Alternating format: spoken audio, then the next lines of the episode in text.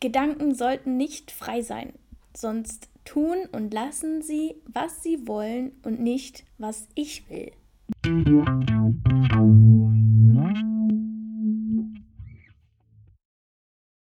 Will ich wirklich zulassen, dass jeder Gedanke in meinem Kopf das Recht hat, zu mir zu sprechen?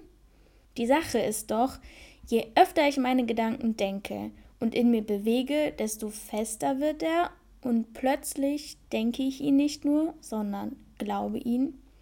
Und dann, schwupps, lebe ich danach. Mit guten Gedanken passiert das genauso wie mit schlechten. Ein guter Gedanke wäre zum Beispiel, ich bin wunderschön, ich bin intelligent, ich habe alles, was ich brauche. Aber, meine Lieben, es gibt da so zwei Plagegeister, die versuchen, aus jedem guten Gedanken, möge er noch so klein sein, eine Lüge zu formulieren, die uns zerstört. Aus Ich bin wunderschön wird ein Ich bin schöner als die anderen.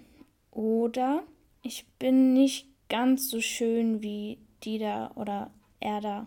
Aus Ich bin intelligent wird Ich bin besser, weil ich mehr kann und mehr weiß als die anderen. Oder, oh Mann, schon wieder habe ich einen Fehler gemacht. Ich bin doch nicht so schlau, wie ich dachte. Aus, ich habe alles, was ich brauche, wird, ich habe es nicht nötig, mich mit denen abzugeben. Oder, wenn ich das mir noch kaufe, dann bin ich endlich zufrieden. Wenn er oder sie mich endlich auch mag und wir zusammen sind, dann bin ich endlich glücklich. Die eigentliche Wahrheit wird von Scham oder Stolz so weit manipuliert, dass du dich entweder total isolierst, weil dein Stolz dir sagt, dass du ohne andere besser dran bist, oder du recht hast, oder das verdienst, oder weil deine Scham deine Identität in alle Teile zerrupft und du dich kleiner fühlst als ein Staubkorn.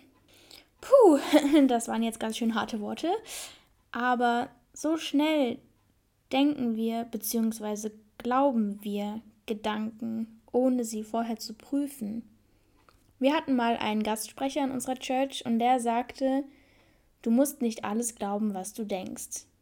Für mich war das ein krasser Weckruf in diesem Moment. Es war, als ob mein ganzes Leben an mir vorbeizog und ich alle meine Gedanken, die ich mal dachte, an die ich mich erinnern konnte, im Schnelldurchlauf Revue passieren ließ. Und ich kam zu dem Schluss, ja, stimmt. Ich muss nicht alles glauben, was ich denke. Aber dann habe ich mich gefragt, ja, woher weiß ich denn, welche Gedanken ich glauben darf und welche nicht? Zu sagen, glaube allen Gedanken, die dir ein gutes Gefühl geben, wäre meiner Meinung nach total hirnrissig und ein Betrug an mir selbst. Weil Stolz zum Beispiel arbeitet mit diesem in Anführungszeichen guten Gefühl. Deshalb fällt er so schnell in unser Herz und wir glauben so schnell, was er uns sagt. Heute will ich mit dir, mit euch über Scham sprechen und in der nächsten Folge dann über Stolz, weil beides zusammen würde jetzt den Rahmen sprengen. Zu Beginn eine ganz kleine Bibelstelle aus Sprüche 4, Vers 23. Da heißt es, achte auf deine Gedanken und Gefühle, denn sie beeinflussen dein ganzes Leben.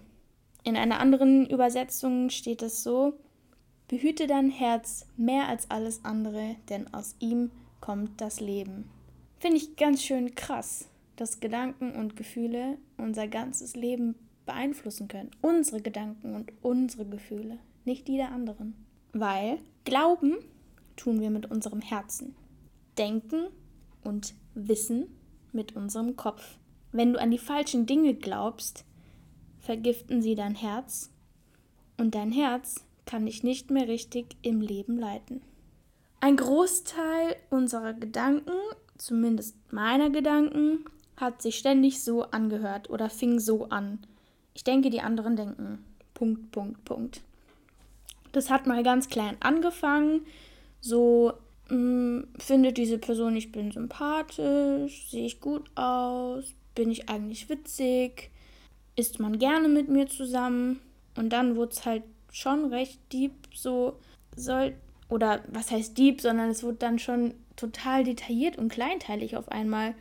Sollte ich dieses Oberteil tragen oder dieses Kleid hier anziehen? Sollte ich das oder lieber das sagen oder lieber gar nichts sagen? Und in meiner schlimmsten Phase haben diese Was denken die anderen Gedanken mich richtig in Panikattacken sogar geführt. Morgens beim Anziehen, weil ich mich nicht entscheiden konnte, was ich tragen kann, ohne dass jemand etwas daran oder an mir auszusetzen hatte. Das war ein ganz bestimmter Morgen, den werde ich nicht vergessen. Das war so schlimm. Ich habe alles, literally alles angezogen und kombiniert, was in meinem Kleiderschrank war. Und danach war ich so verzweifelt. Ich war eigentlich mit jemandem verabredet und bin dann eine Stunde, eine Stunde zu spät gekommen, weil ich es nicht geschafft habe, ein Outfit anzuziehen. Das klingt jetzt total oberflächlich, keine Ahnung, aber das war einer der deepesten Kämpfe, die ich mit dem Thema Scham in diesem Moment hatte oder wo ich einfach gespürt habe, dass es mich richtig kontrolliert hat. Das waren auch keine Klamotten, die ich irgendwie neu hatte, sondern ich hatte diese Teile schon hunderte Male an. Aber an dem Tag genau habe ich mich in allem unwohl gefühlt und geschämt, was ich angezogen hatte. Bei jedem Outfit dachte ich diese Gedanken. Hiermit könnte jemand denken, ich sei noch voll kindlich. Hiermit könnte jemand denken, ich sei gar keine Frau, weil es nicht so weiblich aussieht. Hiermit könnte jemand denken, ich sei zu dick. Hiermit könnte jemand denken, ich sei zu klein. Bla bla bla bla bla. Es ging doch eigentlich nur um Klamotten. Und die Scham hat diese Frage, was ziehe ich heute an, zu einem Gift in meinen Gedanken, in meinem Herz und letzten Endes dann in meinem Handeln gemacht. Kennst du solche Momente? Es ging eigentlich nur darum, wie ich aussehe, was ich anziehe, aber die Scham hat mir weisgemacht, dass meine Sicherheit, mein Wohlbefinden, meine Gefühle, meine Schönheit, in dem Sinne meine Identität, abhängig von den Gedanken fremder Menschen über mich ist es ging auch gar nicht um die Person, mit der ich verabredet war, was die denkt, sondern es ging um die Menschen, die ich auf der Straße und im Bus und in der Bahn getroffen hätte. Oh, dieser Tag war echt zum Kotzen. Und mein eigenes Verhalten, dass ich mich so sehr davon bestimmen ließ, hat mich so genervt. Ich war richtig wütend auf mich selbst. Aber an diesem Punkt bin ich nicht stehen geblieben. Gott sei Dank. Ein paar Tage vergingen dann und ich saß wieder mal in der Straßenbahn. Ich habe die Menschen um mich herum beäugt und mich dann dabei ertappt, wie ich ihre Blicke interpretiert habe. Oh, die denkt jetzt bestimmt das und das über mich. Oh, der denkt jetzt bestimmt das und das über mich. Und auf einmal habe ich so gestutzt, weil Gott mich in diesen Gedanken unterbrochen hat und so meinte, sehr sanft, aber trotzdem ermahnt, was bildest du dir eigentlich ein? Also ganz wortwörtlich, du bildest dir die Gedanken von anderen ein.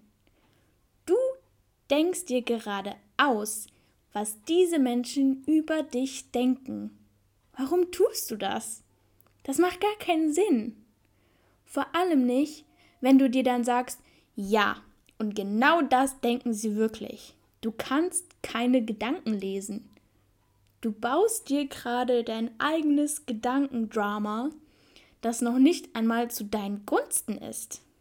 Wozu kreierst du Gedanken, die deinen Wert und dich klein machen und deine Identität in Frage stellen? Ich war echt ein bisschen perplex über diese Worte. Aber das war ein Moment mitten in der Straßenbahn, in dem mich Gott freigesetzt hat von so einer krassen Lüge. Einfach so. Ich habe gespürt, dass in dem Moment Wahrheit in mein Herz reingefallen ist. Und ich hoffe, dass diese Wahrheit auch in dein Herz fällt. Vielleicht schreibst du sie dir auf und sagst es dir morgens im Spiegel ins Gesicht.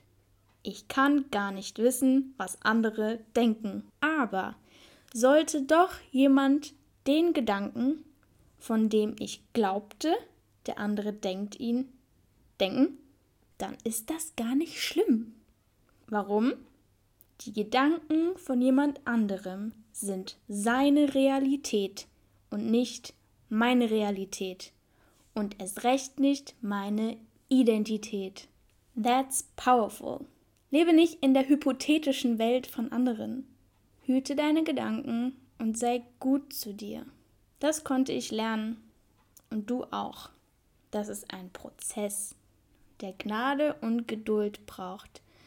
Aber beides findest du bei Gott und zwar im Überfluss. Du musst nur die Bibel aufschlagen und du kannst massenhaft gute und heilende und vor allem wahre Gedanken über dich finden. In diesem Prozess von Scham, weg von ich denke, die anderen denken, hin zur Wahrheit, kann es passieren, dass etwas ganz hinterlistig sich heranschleicht und dir sagt, ja, genau, scheiß auf Scham, scheiß auf alle, ist mir doch egal, was die anderen denken, ich bin großartig, ich brauche deren Meinung nicht. Tja, das, meine lieben Freunde, ist Stolz. Und wie wir den entlarven und verbannen können und unseren inneren Frieden und der echten Wahrheit über uns trotzdem ankommen? Das erfährst du in der nächsten Folge. Also fleißig liken, abonnieren und nächstes Mal reinklicken, wenn es heißt Bets Talk, No Shame, No Pride.